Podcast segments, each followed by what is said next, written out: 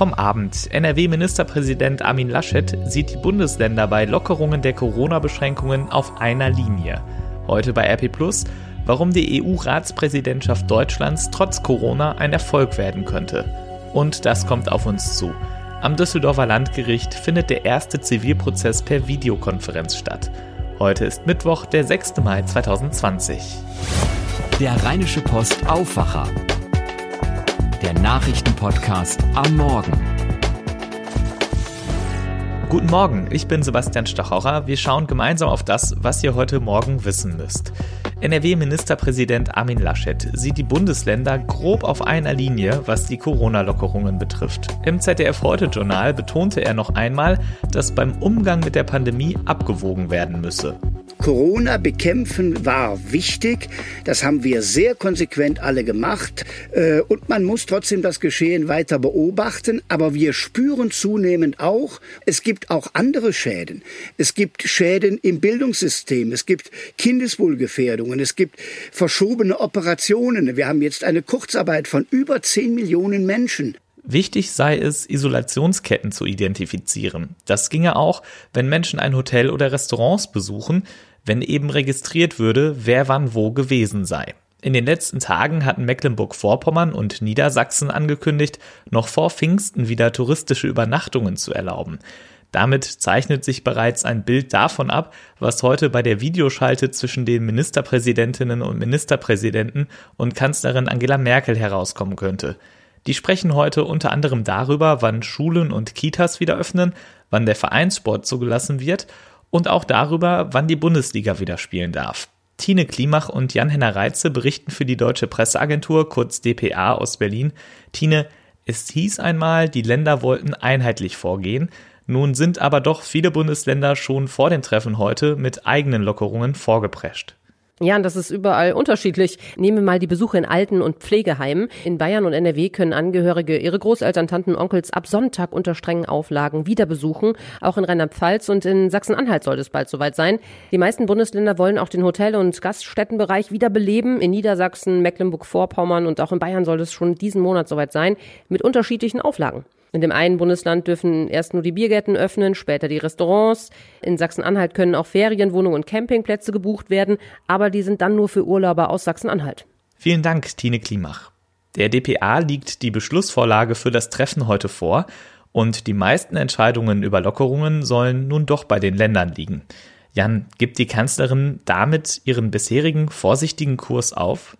Der Druck zu lockern ist immer weiter gewachsen. Dass Merkel jetzt nachgibt, begründet sie aber mit der gesunkenen Zahl an Neuinfektionen und sie macht den Ländern eine Auflage, die sicherstellen soll, dass es nicht zu einem neuen unkontrollierten Ausbruch kommt. Wenn es in einer Stadt oder einem Landkreis innerhalb einer Woche mehr als 50 neue Fälle pro 100.000 Einwohner gibt, muss es wieder strengere Beschränkungen geben. Was auch bleibt, ist das Abstandsgebot von mindestens anderthalb Metern zu anderen Personen in der Öffentlichkeit und auch Großveranstaltungen wie Straßenfeste oder Konzerte sollen bis mindestens Ende August deutschlandweit verboten bleiben. Ein gemeinsames Vorgehen soll es bei den Kitas geben. Worauf können sich die Eltern da einstellen? In Kitas soll ab nächster Woche eine erweiterte Notbetreuung starten. Es gibt ja einen Vier-Stufen-Plan. Das wäre dann Stufe 2 auf dem Weg zurück zur Regelbetreuung. Und es dürften dann unter anderem auch Kinder in die Kita kommen, die besonderen Förderbedarf haben oder die jetzt im Sommer in die Schule kommen. Bisher haben ja vor allem Eltern Anspruch auf Betreuung, die in systemrelevanten Berufen arbeiten. Und auch bei den Restaurants gibt es eine Einigung der Länder, jedenfalls für den Zeitraum der Wiedereröffnung. Ab Samstag soll die Gastronomie wieder geöffnet werden und innerhalb von zwei Wochen sollen dann deutschlandweit wieder Restaurantbesuche möglich sein. Genau, endlich. Die Branche warnt ja vor einer Pleitewelle wegen des Lockdowns. Um das möglichst abzuwenden, beschließt die Bundesregierung bei ihrer Kabinettssitzung heute auch den niedrigeren Mehrwertsteuersatz von sieben statt neun Prozent für Essen im Restaurant. Der soll ab Juli für ein Jahr lang gelten. Auflagen wie Abstandsregeln müssen natürlich auch im Restaurant eingehalten werden, wie auch in Hotels, die innerhalb Deutschlands bis Ende Mai wieder öffnen dürfen sollen. Vielen Dank, Jan-Henner Reitze. Was die Bundesliga angeht, da werden der 15. oder der 21. Mai als mögliche Anstoßtermine genannt. Bestätigt ist es aber noch nicht. Sobald es Neuigkeiten gibt, lest ihr die bei uns im Corona-Newsblog auf RP Online. Am Montagabend hatte CSU-Bundesinnenminister Horst Seehofer angekündigt, die Grenzkontrollen bis Mitte Mai zu verlängern. Nun fordern Dutzende Bürgermeister aus grenznahen Regionen in Baden-Württemberg die Öffnungen der Grenzen nach Frankreich und der Schweiz. Daneben gelten die Grenzkontrollen aktuell auch für Österreich, Luxemburg und Dänemark sowie für Flüge aus Italien und Spanien. Auch aus den USA gibt es Neues. Die US-Regierung prüft die Auflösung der Coronavirus-Arbeitsgruppe im Weißen Haus. Ende Mai oder Anfang Juni könnte das möglich sein. Vizepräsident Mike Pence sagte, das sei ein Zeichen des, Zitat, enormen Fortschritts im Kampf gegen das neuartige Coronavirus. Er leitet die Taskforce, die unter anderem das Handeln der Behörden koordiniert. Nach Auflösung der Arbeitsgruppe würden Behörden wie der Katastrophenschutz die Federführung übernehmen. Nach den Zahlen der Johns Hopkins Universität sind in den USA 1,2 Millionen Corona-Infektionen nachgewiesen, mehr als 60.000 Menschen starben. US-Präsident Donald Trump sagte zur möglichen Auflösung der Coronavirus-Arbeitsgruppe, Zitat, wir müssen das Land wieder aufmachen, wir müssen es bald aufkriegen. Es solle ein neues Team geben, das sich auf die sichere Wiedereröffnung der Wirtschaft konzentriere. Man könne das Land nicht für fünf Jahre geschlossen halten. In immer mehr Bundesstaaten werden die Corona-Beschränkungen gelockert, zum Teil obwohl es weiter sehr viele Neuansteckungen gibt. Und damit zu dem, was ihr heute bei RP Plus lest.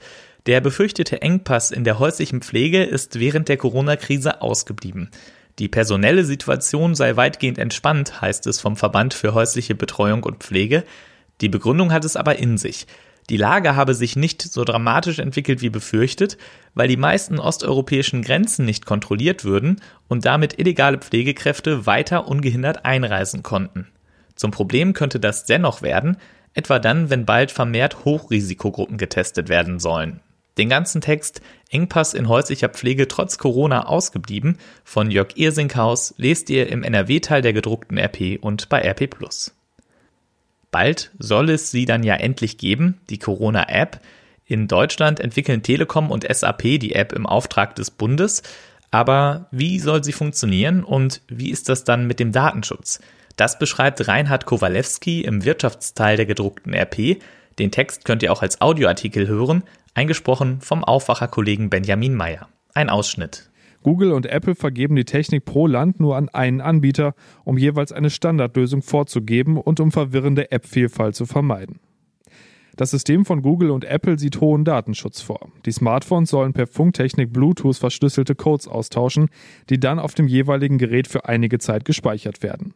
Wenn ein Nutzer erfährt, dass er oder sie sich mit Corona infiziert hat, kann er dies in die App eingeben, die dies an andere Apps weitermeldet. Um Missbrauch zu verhindern, muss er dafür einen Freigabecode des Gesundheitsamtes eingeben.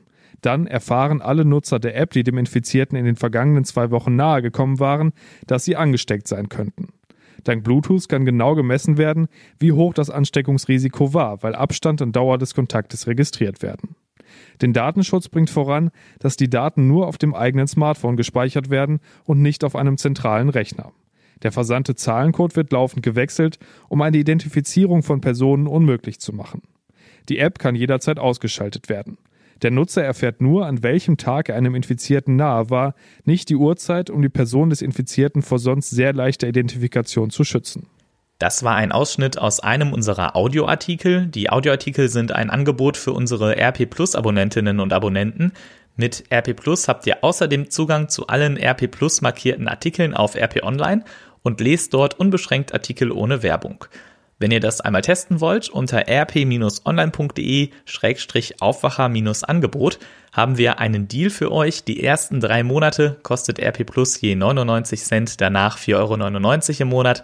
Das Abo ist monatlich kündbar. Und das hier lest ihr heute auch noch bei RP Plus. Deutschland übernimmt am 1. Juli für sechs Monate die EU-Ratspräsidentschaft. Eine Chance für Merkels Europa, kommentiert Christina Dunz.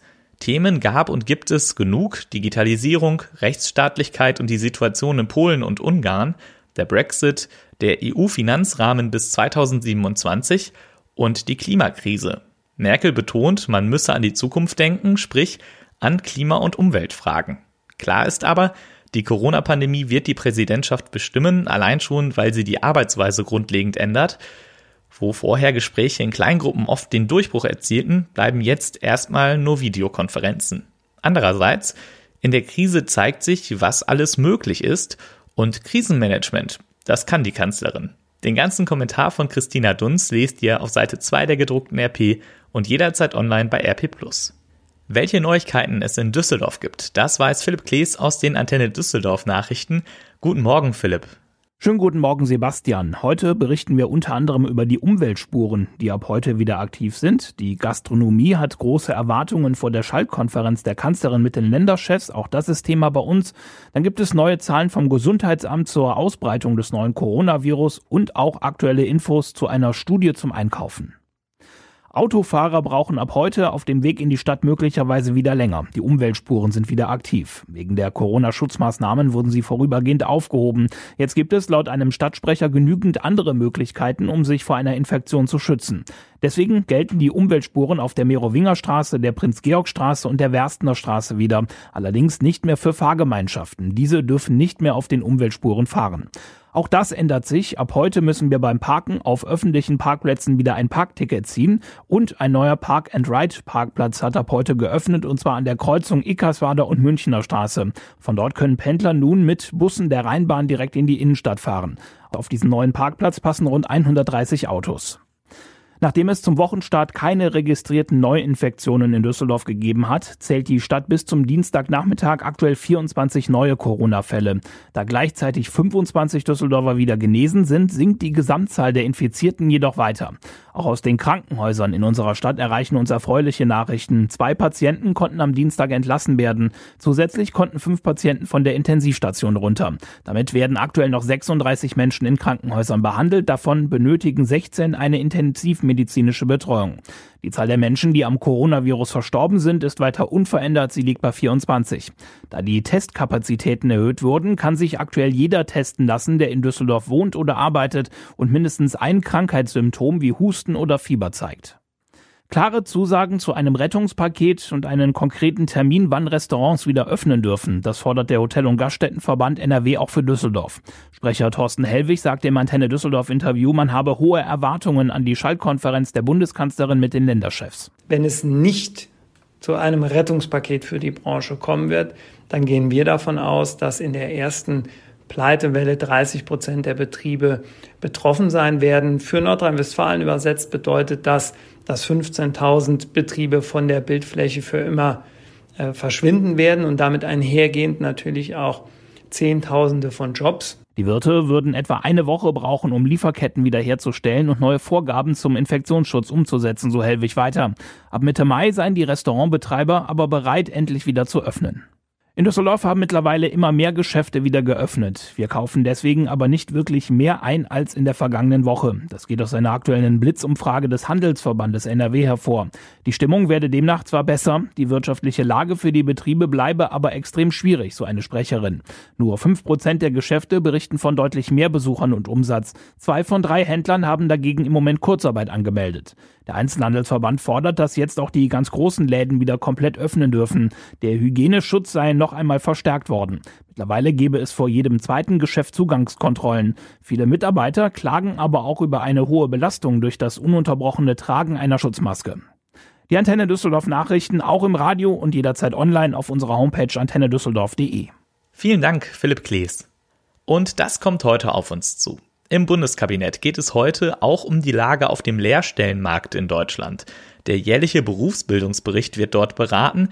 Im April wurde schon bekannt, 2019 gab es erstmals seit zwei Jahren wieder weniger Bewerber auf einen Ausbildungsplatz. Für 2020 wird ein weiterer Rückgang der Ausbildungsnachfrage vorhergesagt und da ist die Corona-Krise noch gar nicht berücksichtigt.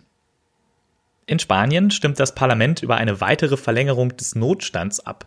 Drei Verlängerungen wurden bereits beschlossen, doch heute muss Ministerpräsident Pedro Sanchez befürchten, dass sein Antrag erstmals zurückgewiesen wird. Mehrere Oppositionsparteien haben angekündigt, dass sie überlegen, dieses Mal mit Nein zu stimmen.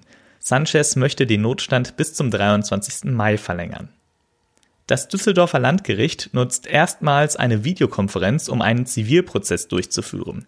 Rechtlich ist das seit 2013 erlaubt, trotzdem wird diese Möglichkeit im Bezirk des Düsseldorfer Oberlandesgericht nun zum ersten Mal genutzt. Richter und Zuschauer sitzen im Gerichtssaal, die Anwälte und Streitparteien werden live zugeschaltet. Im konkreten Fall streiten sich zwei Matratzenanbieter, Das Unternehmen Bet1 will dem Konkurrenten Emma untersagen, weiterhin zu werben, Emma One sei alleiniger Sieger eines Matratzentests der Stiftung Warentest vom Oktober 2019. Emma will im Gegenzug Bet1 verbieten lassen, seine Matratze Bodyguard als Deutschlands meistverkaufte zu bezeichnen. Und dann ist heute noch ein Geburtstag. Einer der Urenkel der Queen wird ein Jahr alt, Archie Harrison Mountbatten Windsor, der Sohn von Prince Harry und Herzogin Meghan. Im vergangenen Jahr hat er schon in drei Ländern gelebt. Aktuell wohnt die Familie in Los Angeles und wird da wohl im kleinen Kreis feiern. Philip Detless berichtet für die DPA aus London. Philipp, Harry und Meghan machen ja einiges anders, als man es aus dem Königshaus gewohnt ist. Beispielsweise gibt es schon seit langem kein Foto mehr vom kleinen Archie. Ja, das ist tatsächlich schon eine ganze Weile her. Das war letztes Jahr am 31. Dezember, also über vier Monate her. Da waren Harry und Meghan ja noch bei Instagram aktiv und hatten ein Video mit Fotos gepostet. Und das letzte Bild war ein Foto von Harry und Archie. Seitdem gab es keine Bilder mehr. Da sind Harry und Meghan sehr, sehr sparsam. Wir erinnern uns letztes Jahr im Juli bei der Taufe von Archie auf Schloss Windsor. Da waren auch keine Fotografen der Medien zugelassen und da gab es auch keinen öffentlichen Auftritt mit ihm. Schon da waren die Fans und auch die Presse ziemlich sauer, dass Harry und Meghan die Öffentlichkeit so ungewohnt ausschließen. Vielleicht müssen wir uns als Gesellschaft aber auch daran gewöhnen, dass auch royale Kinder ein Recht darauf haben, dass Fotos von ihnen nicht ständig veröffentlicht werden. Vielen Dank, Philipp Detlefs. Mein Kollege Tobias Jochheim hat sich auch wieder gemeldet. Nachricht von Tobi. Hey, ihr Lieben, Revolution in Italien. Ministerpräsident Giuseppe Conte hat angekündigt, dass im wichtigsten Beratergremium der Regierung bald mehr Frauen sitzen sollen. Denkt man sich, na nu, Italiener, Vorkämpfer für den Feminismus? Ja, es ist halt so, es gibt halt tatsächlich genügend Luft nach oben. Ne? Ähm, in diesem sogenannten technisch-wissenschaftlichen Komitee sitzen bislang rund 20 Männer und keine einzige Frau. Ich muss das erstmal verarbeiten. Damit zum Wetter für NRW. Der Tag heute startet sonnig, gegen Nachmittag sind gebietsweise Wolken möglich, es bleibt aber trocken bei bis zu 20 Grad. Nachts kühlt es noch einmal richtig ab auf 6 bis 1 Grad und dann ist auch immer noch Frost in Bodennähe möglich. Morgen bleibt es dann zunächst sonnig, am Nachmittag ziehen dünne Schleierwolken auf, aber es bleibt weiterhin trocken und es wird auch noch einen Tacken wärmer, bis zu 22 Grad sind morgen drin. Auch nachts bleibt es wärmer, es kühlt nur noch auf 5 Grad ab. Und am Freitag wird es dann noch wärmer, richtig warm fast schon. Bis zu 25 Grad sind dann möglich. Das war der Rheinische Postaufwacher vom 6. Mai 2020. Wir sind heute Abend mit einer neuen Ausgabe unseres Podcasts Coronavirus in NRW für euch da. Und morgen früh gibt es dann eine neue Folge des Aufwachers. Mein Name ist Sebastian Stochorer. Macht's gut. Mehr bei uns im Netz www.rp-online.de